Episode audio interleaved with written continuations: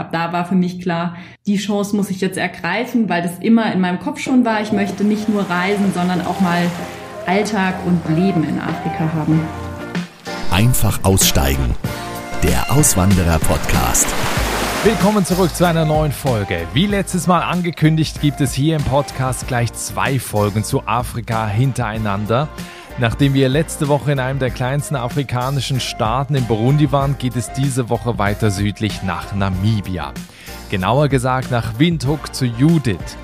Wie deutsch Namibia heute noch ist, das wird sie dir unter anderem gleich erzählen. Und vorher noch ein wichtiger Hinweis. Komm unbedingt in mein kostenloses Auswanderer-Webinar. Wenn du noch nicht da warst, dann melde dich jetzt an. Es wäre wirklich schade, wenn du diese Gelegenheit verpasst, dir wichtige Tipps und Hacks rund ums Auswandern zu holen. Im Webinar beantworte ich unter anderem auch die Frage, wie es möglich ist, finanziell abgesichert auszuwandern. Das ist ja gerade für alle spannend, die noch nicht wissen, wie und womit sie im Ausland Geld verdienen und sich ein schönes Leben aufbauen können. Und du erfährst im Webinar auch das Rezept, wie ich es geschafft habe, mein großes Berufsziel dank der Auswanderung zu erreichen. Das Rezept ist total simpel. Aber erst seit der Auswanderung habe ich selbst verstanden, wie außergewöhnlich seine Wirkung ist, denn es gab da einen großen Aha-Moment. Davon werde ich dir auch im Webinar erzählen. Und wenn das bei mir, einem damals 20-jährigen Grünschnabel aus der Schweiz geklappt hat, dann klappt es bei dir auch. Also, egal ob du auswandern möchtest oder ob du nur einfach eine Veränderung in deinem Leben willst, wenn du einfach mal für einen Moment raustreten willst aus dem Hamsterrad, um dich umzuschauen, dann komm in mein Webinar. Ich lade dich ein unter ichwillauswandern.com. Den Link findest du auch in den Show Notes hier zum Podcast ichwillauswandern.com. Melde dich jetzt an und ich freue mich, wenn du dabei bist. Mein Podcast Heute geht es also um Judith Blickhäuser. Sie ist 37 Jahre alt und lebt seit dem September 2020 fest in Windhoek in Namibia. Ihre Auswanderung ist noch ganz frisch und trotzdem ist Judith mit Afrika seit vielen Jahren eng verbunden. Sie hat den Kontinent intensiv bereist und sich in Afrika verliebt, so sehr, dass sie ihren sicheren Job als Sonderpädagogin in Deutschland aufgegeben hat um in derselben Funktion an einer Schule in Windhoek zu unterrichten. Wie anders und eben doch auch in manchen Dingen sehr ähnlich dort der Schulalltag ist, das wird sie dir gleich erzählen. Noch kurz ein paar Infos. Laut letzten offiziellen Zahlen sind im Jahr 2019 rund 200 Deutsche nach Namibia ausgewandert. Das Land ist doppelt so groß wie Deutschland, ist aber sehr dünn besiedelt. Die meisten Menschen wohnen in den Städten. Und Namibia ist vor allen Dingen auch bekannt für eine einzigartige Tier- und Pflanzenwelt. Über die Faszination Namibia spreche ich jetzt mit Judith. Herzlich willkommen im Podcast. Hallo. Hallo. Judith, wenn du bei dir in Windhoek aus dem Fenster schaust, was siehst du? Ähm, tatsächlich sehe ich gerade blauen Himmel und eine Palme vor meinem Fenster. Oh, Afrika und du, das ist die große Liebe, denn du bist seit 16 Jahren immer wieder in Afrika. Was mich jetzt am meisten interessiert, woher kommt diese Faszination für den Kontinent? Ich glaube tatsächlich beginnt es damit, dass Afrika mein erstes Ausland, außereuropäisches Ausland war, was ich erleben durfte. Danach fasziniert mich, glaube ich, immer wieder diese vielfältige Lebensweise, ein bisschen der Way of Life, die Gelassenheit und gleichzeitig ähm, ganz schnelle Hektik, die entstehen kann, Kontraste und ähm, ja, ich glaube, die Menschen. Du warst mit 20, glaube ich, Anfang 20 das erste Mal in Afrika. Wie, wie kam es denn dazu? Weil es ist ja jetzt nicht gerade ein typisches, äh, typischer Reisekontinent eigentlich. Oder die meisten fahren dann oder fliegen, wenn dann mal nach Tunesien oder nach Ägypten. Aber so wie du jetzt auch den Kontinent bereist hast, das machen ja die wenigsten. Ich wollte nach dem Abitur ins Ausland, Auslandserfahrung sammeln. Und hatte Interesse, irgendwie in die Sonne und ähm, etwas Besonderes zu machen. Und dann hat sich tatsächlich diese Chance auf einen Volunteer in Namibia ergeben. Und hier habe ich für Kost und Logis frei, äh, konnte ich in einem Waisenhaus arbeiten. Und dann wurde ich hier drei Monate aufgenommen. Und das war auch in Namibia oder in welchem Land warst du da? Tatsächlich war Namibia auch mein erstes Land in Afrika, ja. Okay. Und du hast aber verschiedene Länder ähm, besucht, bereist. Ähm, vielleicht kannst du da ein bisschen erzählen, wo du überall warst und wie auch so die Unterschiede sind in, in Afrika. Genau, nach Namibia wurde es tatsächlich dann Tansania äh, während des Studiums in Ostafrika. Da war ich auch drei Monate, war danach immer wieder mal in Tansania war auch noch mal drei Monate in Kenia, wirklich im äußersten Rand im äh, Busch, dort, wo es keine Straßen mehr gibt. Und im letzten Jahr oder vorletzten Jahr bin ich ähm, elf Monate durch Afrika gebackpackt und bin quasi die Ostküste entlang von Tansania über Sambia, Botswana, Namibia bis Südafrika und bin dann über Botswana und Mosambik, Malawi wieder zurück nach Tansania gereist und habe da so ein bisschen die ostafrikanische Route gemacht und ähm, deutliche Kontraste im Leben in Ostafrika und im südlichen Afrika kennenlernen dürfen. Habe später noch einen Abstecher nach Marokko und zur Westsahara gemacht, was dann nochmal ein ganz anderer Teil von Afrika ist. Also Afrika ist nicht gleich Afrika. Und unterwegs kam dir dann irgendwann der Gedanke oder ist gereift, dass du dahin auswandern möchtest? Oder wie lange hast du schon mit diesem Gedanken gespielt, nach Afrika zu gehen? Ich glaube tatsächlich habe ich immer gemerkt, wenn ich in Afrika bin, dass es mir total gut geht und dass es irgendwie was in mir auslöst, dass ich mich wohlfühle und so eine Art Zuhause fühle. Nach diesen elf Monaten Afrika, die ich geplant eigentlich gar nicht ganz in Afrika verbringen wollte, sondern ich quasi wieder in Afrika hängen geblieben bin, ähm, war eigentlich klar, ich muss was Neues machen, als ich in Deutschland wieder war. Und schon nach fünf Monaten war meine erste Bewerbung für Afrika quasi gestellt, weil sich diese Stelle ergeben hat. Und da war eigentlich, ab da war für mich klar, die Chance muss ich jetzt ergreifen, weil das immer in meinem Kopf schon war. Ich möchte nicht nur reisen, sondern auch mal Alltag und Leben in Afrika haben. Mhm. Ja, du, du hast es gerade gesagt, in Deutschland hast du ähm, als Sonderpädagogin an einer Schule gearbeitet und dann ploppt plötzlich diese Stellenanzeige auf. Gesucht wurde eine Lehrerin äh, an einer deutschen Schule in Namibia, in Windhoek. Weißt du noch, was dir, als du diese Stellenanzeige gesehen hast, durch den Kopf geschossen ist? Äh, Wink des Schicksals. Also du hast das ganz klar so als Zeichen gesehen, das ist jetzt meine Aufgabe, die da auf mich wartet. Ja, und vor allem eine ganz große Chance, weil Sonderpädagogenstellen an deutschen Auslandsschulen nicht so häufig ausgeschrieben werden, vor allem nicht in Afrika. Da konnte ich mich eigentlich nur bewerben und habe wirklich gedacht, das ist wirklich so ein Zeichen, dass man jetzt dahin gehen muss. Und ich habe ja eh mit dem Gedanken gespielt. Haben sich da eigentlich viele auf diese Stelle beworben? Also musstest du dich da gegen mehrere durchsetzen oder war das äh, relativ einfach, an diese Stelle zu kommen? Tatsächlich gab es äh, am Ende keinen Nebenbewerber. Oh, ist das nicht so ein attraktiver Job? Ich glaube, dass es tatsächlich nicht so viele Sonderpädagogen dann auch gibt, die äh, ins Ausland gehen oder die äh, frei sind oder freigegeben werden, um ins Ausland gehen zu können. Stellen in Asien sind, glaube ich, häufiger attraktiver gestaltet. Okay, also quasi ist das noch dein Glück, dass du äh, für ein Land schwärmst oder gerade für einen Kontinent schwärmst, der offenbar bei Auswanderern dann nicht so begehrt ist. Bislang ja. Okay. ähm, Namibia, habe ich gelesen, ist ja dreimal so groß wie Deutschland. Ähm, ich war, wie gesagt, nur in Nordafrika, auch so das, was die meisten machen, unterwegs. Ich kenne den Rest des Kontinents nicht. Wie würdest du das Land Namibia beschreiben? Also wie sind da so die Verhältnisse? Wie leben die Menschen da? Was ist das für ein Land in Afrika? Ich glaube, Namibia ist einfach ein Land von riesengroßen Kontrasten und von ganz, ganz langen Distanzen. Im Süden Namibias haben wir die Wüste. Also ich habe gerade einen vierwöchigen Roadtrip durch Namibia gemacht und war im Süden an der Grenze zu Südafrika. Ähm, man fährt hunderte von Kilometern über Schotterpiste, ohne jemandem zu begegnen und sieht nur Wüste, Steine und kaum einen Grashalm. Dann kommt man irgendwann bis zum Atlantik. Da steht man auf einmal am Meer. Und wenn man hoch in den Norden fährt, sitzt man in einem grünen fast Dschungel und ist an der Grenze zu Angola. Und ähm, in meiner Rundreise bin ich fast 8000 Kilometer gefahren in vier Wochen. Wow.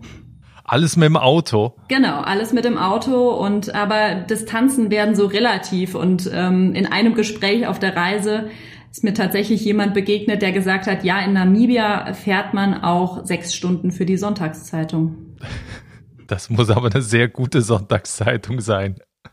Ähm, wie, wie, sind die Menschen, denen du da begegnet bist in, in Namibia? Was, was, wie reagieren die auf, auf Menschen aus Deutschland, aus Europa?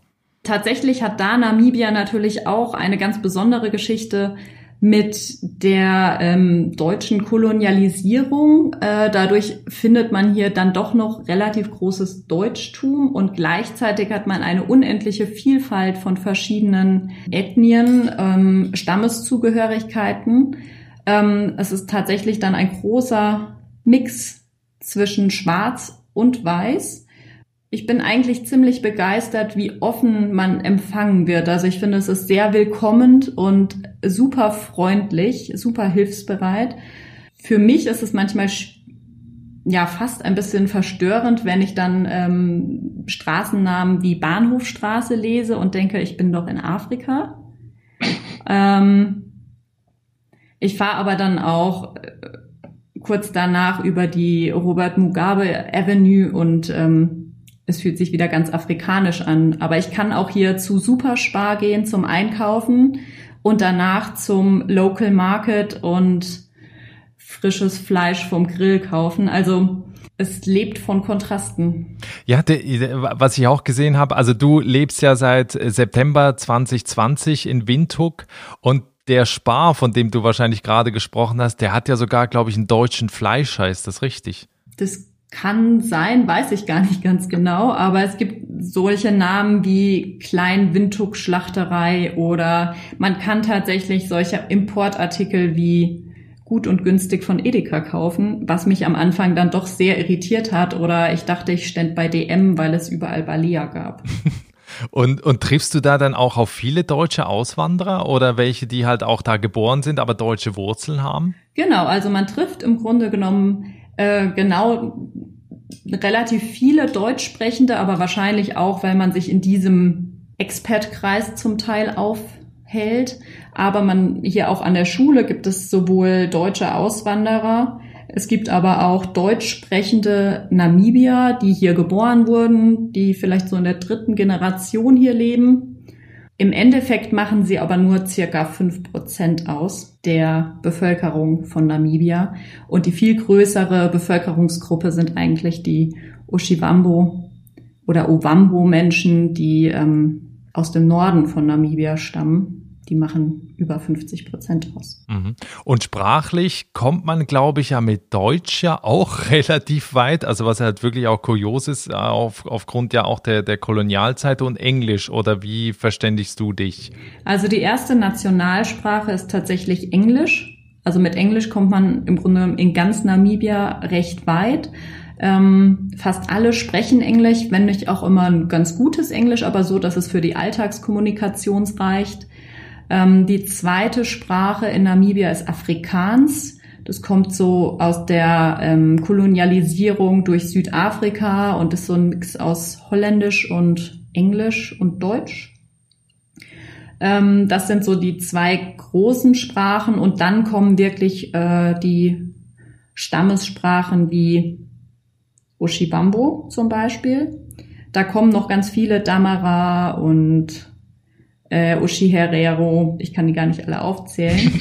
Und Deutsch macht tatsächlich nur einen ganz, ganz kleinen Teil aus, zentriert sich aber natürlich in Windhoek dadurch, dass es die einzige große Stadt ist. Du arbeitest an einer deutschen Schule in Windhoek. Ähm, vielleicht kannst du da mal so ein bisschen aus dem Alltag beschreiben, wie jetzt so der Vergleich ist. Ich glaube, es sind 1000 Schüler an dieser Schule im Vergleich zu der Schule, wo du vorher in, in Deutschland gearbeitet hast. Wie unterschiedlich ist da der Arbeitsalltag? Also der größte oder für erstmal Unterschied ist, dass wir hier um 7 Uhr morgens mit der Schule beginnen und das ist für alle ganz normal, weil man lebt ein bisschen mit der Sonne. Also um sieben ist längst jeder wach. Der Tag beginnt. Die Schule ist sehr, sehr groß. Wir haben einen Kindergarten und am Ende machen die Schüler Abitur. Das heißt, man hat hier alle Altersgruppen, denen man begegnet. Ähm, es gibt Englisch, einen englischen und einen deutschsprachigen Zweig, beziehungsweise später bilinguale Klassen. Das heißt, auch auf dem Schulhof und im Klassenzimmer, im Kollegium findet eigentlich ein ständiger Sprachenmix statt und die Mehrsprachigkeit steht hier durchaus im Fokus und aber auch ähm, die Begegnung verschiedener Kulturen, weil halt viele Expats, ähm, aber auch aus Namibia unterschiedliche kulturelle Hintergründe hier aufeinandertreffen. Und das ist tatsächlich neben dem Unterricht und Inhalten ein ganz, ganz großer Fokus hier an der Schule. Das finde ich persönlich zu Deutschland sehr, sehr spannend. Ja, und was ich auch spannend finde, ist, man kann ja an der Schule, an der du unterrichtest, das deutsche Abitur machen. Genau. Es ist eine deutsche Auslandsschule und man kann hier das deutsche internationale Abitur erwerben, womit man dann zum Beispiel in Deutschland, aber auch woanders in der Welt studieren kann. Und das macht so circa ein Drittel der Abiturienten geht tatsächlich nach dem Abitur nach Deutschland. Wie vergleichst du jetzt den Schulalltag? Hier in Deutschland wird ja auch immer diskutiert, dass das für die Kinder immer mehr Stress ist, dass das immer die, die Belastung immer mehr ist. Wie vergleichst du jetzt den Schulalltag in Afrika, also auch den für die Schüler und den für die Lehrer? Ich glaube, dass das hier in Afrika auf jeden Fall oder hier in Windhoek an der deutschen Schule ist es schon ein Vorreiter im Vergleich zu vielen anderen Schulen und es ist vielleicht sogar vergleichbar mit Deutschland, außer dass wir einen sehr äh, strikten Zeitplan haben ähm, die Kinder tragen Schuluniform, vielleicht ein sehr großer Unterschied äh, für jemanden, der aus Deutschland kommt, vom Bild. Also es ist dann doch noch sehr traditionell hier. Die Kinder haben aber trotzdem klaren akademischen Leistungsdruck an dieser Schule, weil einfach Schulabschlüsse hier alles zählen und ähm, ja die Zukunft einfach gesichert werden muss und die ähm, würde sagen, die Systeme, die Auffangsysteme oder Unterstützungssysteme, gerade auch aus der Sicht der Sonderpädagogik in Namibia natürlich lange nicht so gegeben sind wie in Deutschland. Das heißt, auch ein Erfolgsdruck steht hier viel mehr im Fokus, auch für die Eltern. Und ein großer Unterschied ist, dass diese Schule zum Beispiel eine Privatschule ist, und hier natürlich dann auch ganz aktiv in die Bildung der eigenen Kinder investiert wird und dadurch auch ein zusätzlicher Leistungsdruck entsteht. Mhm. Was wollen Kinder in Afrika bei dir in der Schule werden? Was haben die für Ziele? Tatsächlich habe ich jetzt gerade mit einer Abiturientin gesprochen, die nach Deutschland möchte und die möchte zum Beispiel in Deutschland Elektrotechnik studieren. Und es gibt aber genauso auch mal Orientierungslosigkeit. Also ich glaube, das ist ähm, vergleichbar. Jetzt, wenn wir so ein bisschen vom beruflichen und schulischen wegkommen, so auch in der Freizeit, wie sind so die, die kulturellen Freizeitangebote? Also was macht der Namibier, äh, wenn er quasi Feierabend hat, äh, wenn Wochenende ist? Was passiert da? Ich glaube, ganz viele Namibier, auch die in der Stadt leben, fahren zum Beispiel am Wochenende auf die Farm, sagt man. Äh, viele besitzen außerhalb von Namibia ein Farmland mit großem Landbesitz, Kühen, Rinderherden, Wild. Jagen ist ein ähm, großes Hobby. Und tatsächlich, ähm, hier in Namibia sagt man Brei, das heißt Grillen. Also das habe ich auch gehört, ja. Genau. Und ähm, das kann gerne auch mal so eine Tagesbeschäftigung sein, dass man sich schon mittags zum Brei trifft und dann einfach den ganzen Tag weiter ums Feuer herumsteht und sich damit beschäftigt.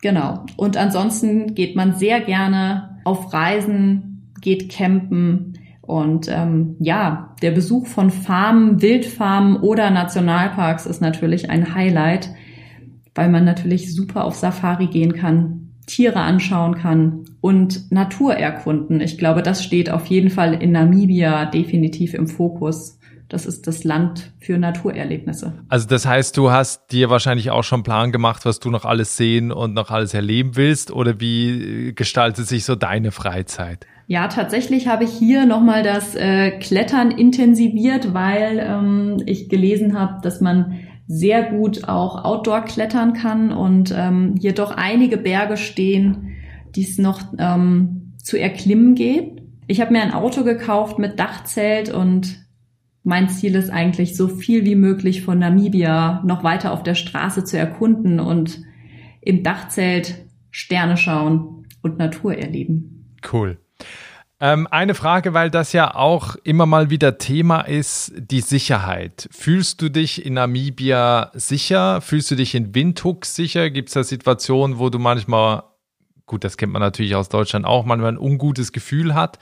Oder ist das äh, im Prinzip vergleichbar auch wie mit jedem anderen Bundesland hier zum Beispiel von der Sicherheit? Ich glaube tatsächlich, es ist ein großer Unterschied. Ähm, ich fühle mich jetzt grundsätzlich nicht unsicher in Namibia, aber ich berücksichtige auch einfach alle Regeln, die, sage ich mal, der Namibia auch berücksichtigt und ähm, musste mich am Anfang schon daran gewöhnen, dass mein Haus oder meine Wohnung eine Alarmanlage hat, plus ein Tor und Stacheldraht und Elektrozaun. Äh, fühlt sich am Anfang merkwürdig an, man gewöhnt sich dann daran es ist eher so die Normalität, dass man mit dem Auto irgendwo hinfährt und nicht mal eben zu Fuß läuft. Gerade längere Strecken an unbelebten Straßen geht man nicht zu Fuß, weil einfach die Gefahr, dass man überfallen wird, doch höher ist, wo man in Deutschland vielleicht nicht unbedingt drüber nachdenkt. Und eine goldene Regel ist tatsächlich nachts und im Dunkeln läuft man eigentlich nicht alleine draußen rum oder fährt halt wirklich mit dem Auto. Ähm, da wird, glaube ich, deutlich, dass einfach der, Kon äh, der Kontrast zwischen reich und arm und Lebensverhältnissen enorm groß ist, weil die einen leben einfach in wohlsituierten Wohngegenden, in schönen Häusern und man fährt zehn Minuten Taxi und die Menschen leben in Blechhütten, wenn überhaupt nur unter einer Folie. Mhm. Weil du jetzt gerade das Thema Arm und Reich ansprichst, wie teuer ist das Leben in, in Namibia? Also jetzt auch von den Lebenshaltungskosten, was, was die Menschen für, für Miete ausgeben müssen oder für, ne, für auch Lebensmittel ausgeben müssen. Wie schätzt du das ein? Ähm, überraschenderweise fand ich, waren die Lebenshaltungskosten am Ende in Namibia für Lebensmittel zum Beispiel fast genauso teuer wie in Deutschland, wenn man jetzt nicht nur äh, Maismehl isst, sondern ah. wirklich Gemüse oder äh, den normalen Lebensmitteleinkauf tätigt. Das heißt, auch wenn das Grundeinkommen in Namibia eigentlich sehr gering ist, finde ich, sind die Lebenshaltungskosten im Vergleich dann doch relativ hoch oder vergleichbar mit Europa oder Deutschland. Also gibt, gibt es da keine, ähm, also ist auf der anderen Seite der Verdienst dann auch entsprechend? Oder wenn du jetzt vergleichst, was du an der Schule verdienst und äh, was du vorhin in Deutschland verdient hast? Wenn ich über meinen Verdienst nachdenke, dann ist das hier eher so eine Überzeugungstäterschaft und ich bin hier einfach, okay. weil ich hier gerne sein möchte, aber nicht um viel Geld zu verdienen. Okay, ja, glaube ich. Also ähm, auch wenn Leute jetzt auch zuhören, sagen, ja, ich habe auch eine Passion oder eine Faszination für, für Afrika wäre es vielleicht auch noch interessant zu, zu wissen. Die Frage habe ich vorhin äh, gar nicht gestellt. Wie sieht es eigentlich aus mit der Aufenthaltsbewilligung? Also wie einfach kommt man da nach Namibia, um da halt auch arbeiten zu können? Ähm, dadurch, dass ich eine offizielle oder mich für eine offizielle Stelle hier an der deutschen Schule beworben habe, ähm, hatte ich das große Glück, dass äh, über die Schule ein Arbeitsvisum beantragt werden konnte. In der Regel sind das zwei Jahre, die man als Arbeitsgenehmigung erstmal bekommt. Ähm, ich habe aber tatsächlich viele Kollegen, die jetzt auch schon mehrere Jahre äh, hier im Land sind, bis zu zehn oder elf Jahren, die tatsächlich ihr Arbeitsvisum immer wieder verlängern konnten. Ich glaube, es hängt sehr stark von den Stellen ab und wer das Visum beantragt und ob es gekoppelt ist an eine feste Stelle. Mhm. Was sind denn so die, die Hauptjobs? Wahrscheinlich hauptsächlich im, im Tourismus, schätze ich mal. Also gerade auch, wenn Leute jetzt aus Deutschland nach Namibia auswandern wollen, wo du auch siehst, da wäre noch ein Potenzial, da sind noch freie Jobs. Ich denke, der Tourismus, wenn man von Corona oder der Covid-Situation absieht, ähm, ist der Tourismus tatsächlich eines der größten äh, Arbeitsgebiete hier in Namibia. Ähm, da gibt's auf jeden Fall viele, die auch, äh, sei es Safari-Unternehmen, sei es Unterkünfte, Hotels. Ähm, ich glaube, Hostel ist durchaus ein Thema, was hier noch ein bisschen erweitert werden könnte. Die Hostel-Szene, die Backpacking-Szene. Da ist es doch eher auf Campingplätzen und äh, eher dann die teuren Hotels angesiedelt. Von daher würden wir uns, glaube ich, freuen. Gerade du als Backpackerin würdest dich freuen über ein paar schöne Hostels. Wahrscheinlich. Genau. Super. Wenn jetzt jemand zuhört und sagt, das, was die Judith macht in Afrika, das will ich auch. Also ich möchte auch gern nach Afrika auswandern. Was sind äh, deine persönlichen Tipps? Was gibst du Menschen mit, die auf den Kontinent umsiedeln wollen oder auf den Kontinent auswandern wollen? Also welche Erwartungen sollten sie äh, äh, besser nicht haben, weil die dann am Ende zum Beispiel nicht erfüllt werden? Oder wie sollte man sich auch vorbereiten, wenn man nach Afrika auswandert? Als erstes, glaube ich, muss man äh, gelassen und flexibel sein. Pläne gehen häufig nicht auf oder ganz plötzlich äh, ganz unproblematisch auf. Also das sind äh, Sachen, mit denen man nicht so ganz rechnen kann. Man muss da wirklich gelassen an die Sache rangehen und ein bisschen Vertrauen haben, dass es sich schon regelt. Hast du da Beispiele? Ähm, mein letztes Beispiel war tatsächlich, dass ich hier angekommen bin ähm, zu Corona-Zeiten am Flughafen und hatte die Info, ich bräuchte keinen Covid-Test, sondern der würde bei Einreise gemacht. Und ähm, ich bin angekommen und sollte sofort wieder zurückfliegen und hätte oh. beinahe nicht einreisen dürfen, aber drei Stunden später durfte ich einreisen und mir wurde gesagt, you're on the lucky side. Okay, also das heißt, man muss da äh, wirklich das so nehmen, dann wie es kommt. Also das passiert ja öfter im Alltag. Genau, und ähm, ich glaube, damit muss man einfach rechnen, dass Pläne einfach mal äh, wegfallen oder ganz plötzlich geändert werden. Und wenn man da irgendwie so ein bisschen die Gelassenheit mitbringt und auch flexibel ist, dann kann man das irgendwann auch sehr wertschätzen, dass ähm, Zeit auch nicht mehr so eine große Rolle spielt oder dass man einfach zwischen zehn Minuten und einem Tag ähm, da alles hinnimmt und ähm, auch mit zeitlichen Verschiebungen rechnet.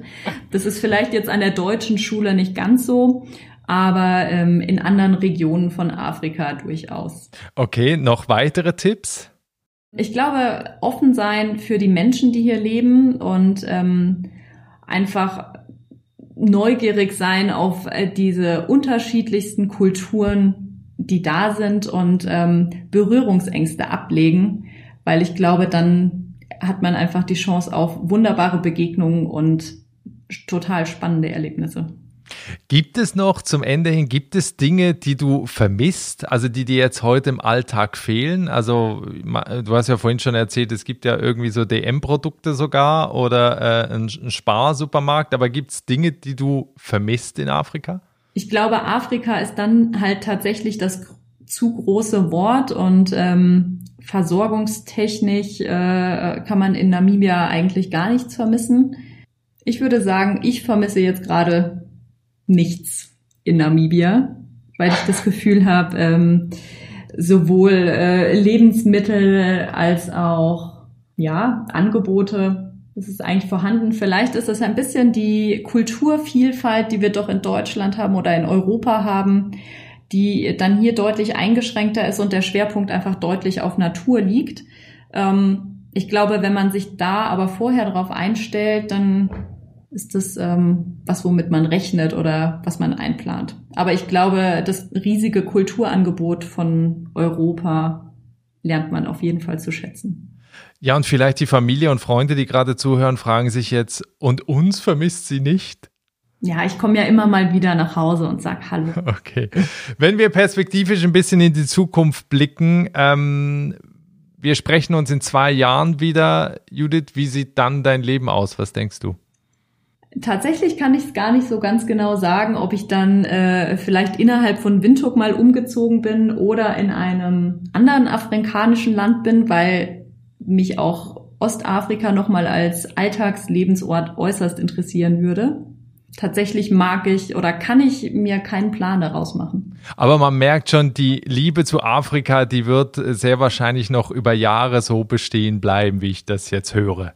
Auf jeden Fall. Also ich denke nicht, dass die jetzt ähm, gebrochen wird dadurch, dass ich hier leben darf. Und das Spannende ist, wer deinen Weg äh, mitverfolgen will, Judith, der kann das machen. Du schreibst ja einen Blog über deine Abenteuer in Afrika. Ähm, der letzte Eintrag ist, glaube ich, schon ein bisschen her. Wann folgt der nächste?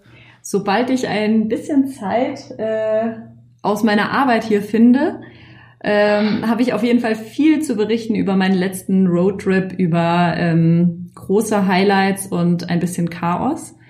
Äh, es wird ein bisschen in unregelmäßigen Abständen geschrieben, weil es einfach nicht mein Hauptjob gerade ist, aber vielleicht äh, ganz nette Eindrücke und vor allem auch ähm, Bilder zur Unterstützung dieser Eindrücke. Cool, also ich bedanke mich sehr für diesen kurzen Einblick in dein Leben in Namibia und was du auch den Menschen mitgibst, die dahin auch auswandern wollen. Und ich freue mich auch sehr, wenn wir in zwei Jahren nochmal widersprechen und ich dann höre, wo du dann bist. Ja, ich bin auch schon ganz gespannt. Das war das Gespräch mit Judith Blickhäuser in Namibia. Wie erwähnt, findest du den Link zu ihrem Namibia-Blog in den Show Notes zum Podcast, also schau doch da einmal vorbei. Und wenn auch du planst, auszuwandern, dann komm vorher unbedingt in mein kostenloses Webinar. Dort hören wir uns wieder. Melde dich jetzt an unter ichwillauswandern.com. Im Podcast hier geht es nächste Woche weiter. Ich freue mich, wenn du dabei bist. Bis dahin, ciao.